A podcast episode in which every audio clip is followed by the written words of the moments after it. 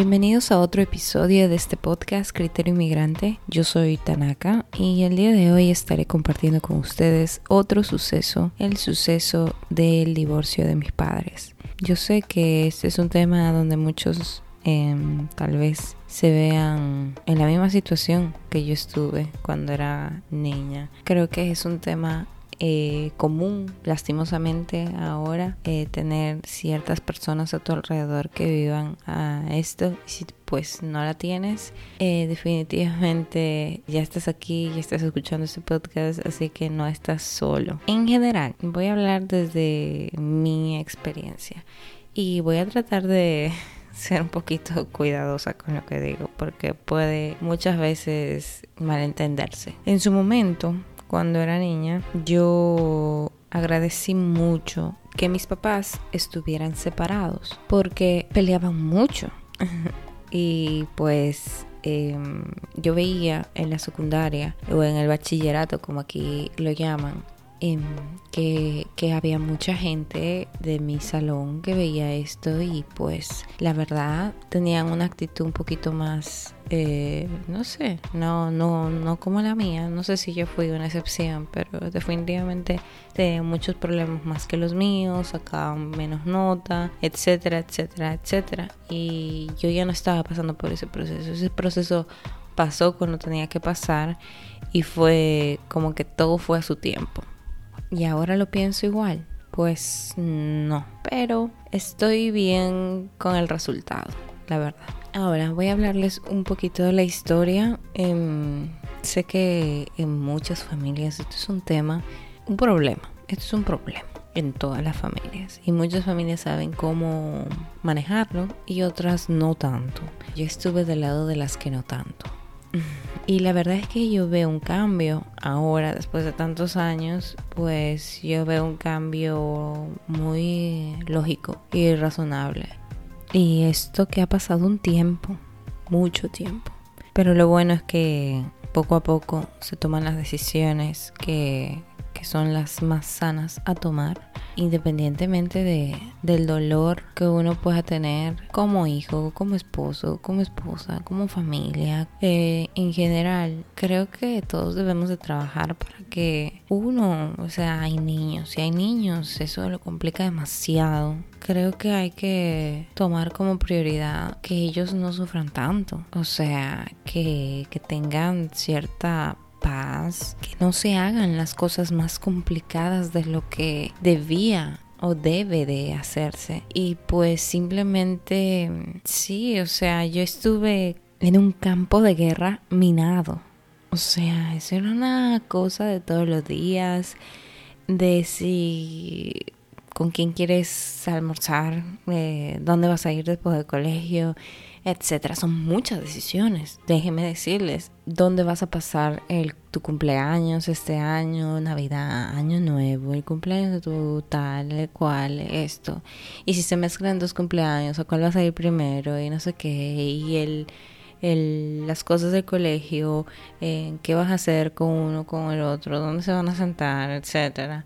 Y era como, tú ya tienes demasiado con el colegio esa edad, me debo entender, como que ya es suficiente, yo ya no quiero tener tal, tal vez, tal vez es por eso que yo me refugié, vamos a ponerlo así, en el colegio, o sea, me esforcé mucho por tener muchas actividades en el colegio para distraerme, tal vez, pero yo, yo tomé demasiadas clases de música, de, de baile, de danza, de periodismo, de defensa civil, de, fui brigadier, fui escolta, fui... Yo no sé cómo yo hice tantas cosas. Yo me sorprendo ahora de, de lo multitasking que era en ese momento. O sea, una cosa inimaginable, lo cual agradezco porque todo eso me trajo a tener esta concepción dentro de mí de, de, decir, wow, pero yo puedo elegir o quedarme dentro del problema y vivir así toda mi vida o yo puedo realmente trabajar para que esto sea diferente. Y la verdad es que yo trabajé, trabajé mucho para que fuera diferente desde, desde que era una niña. Estudiaba mucho. Creo que de alguna manera eso me impulsó a tener este pensamiento de irme fuera. ¿Por qué? Porque realmente en ese momento yo ya tenía suficiente. Suficiente, suficiente. Y muchas personas a veces llegan a su límite. Bueno, ese era mi límite. Y siempre hay algo allí que, que es una oportunidad que puedes tomar. Siempre hay oportunidades que puedes tomar en cualquier momento de tu vida. Solamente tienes que estar preparado para ellas. Y pues gracias a Dios yo estuve en ese momento preparada para irme desde hace mucho tiempo.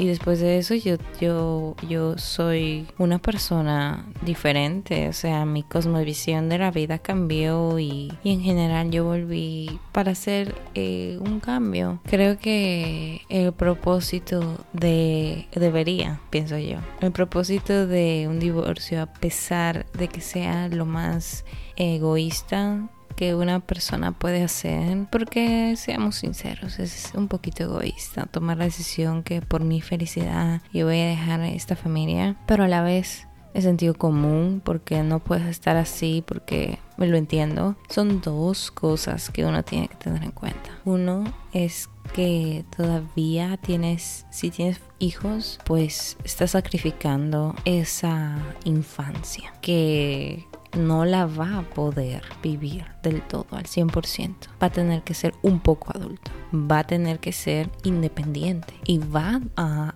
cuestionarte muchas cosas.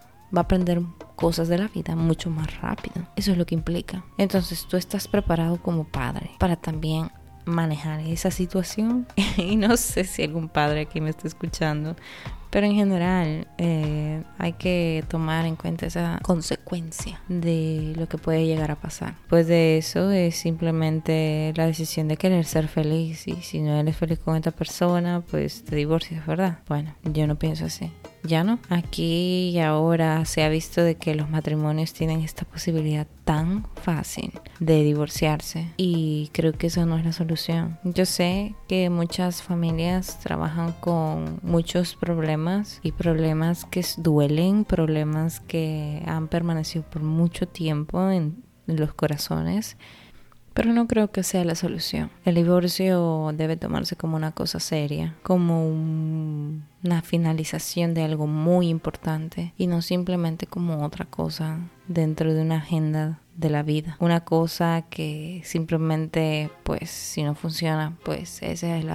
el resultado, me divorcio. Siento que no se le está tomando la debida atención a, casarse, ni, ni al divorcio, ni, o sea ni todo el daño que uno puede llegar a hacer. Los jóvenes de este tiempo creen que si algo no funciona dentro de una relación, pues ya, no hay que trabajar por eso, eso no vale la pena y realmente lo hacen así y no trabajan y no se esfuerzan.